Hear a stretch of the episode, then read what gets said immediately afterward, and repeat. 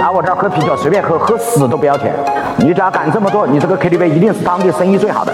比如我有一个学生做 KTV 的，王老师非常简单，就跟他设计了一个四百九十九块，无论你来我这儿喝多少啤酒，喝什么样的啤酒全免，随便喝。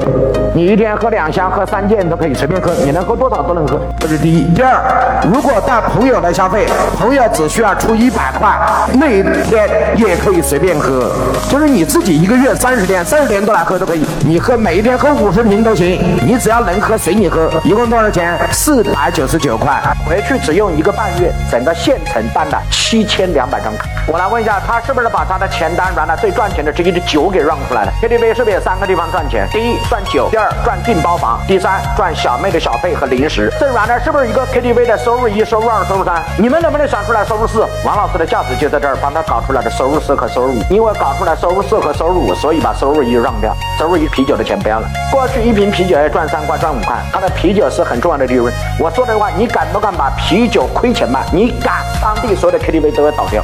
为什么？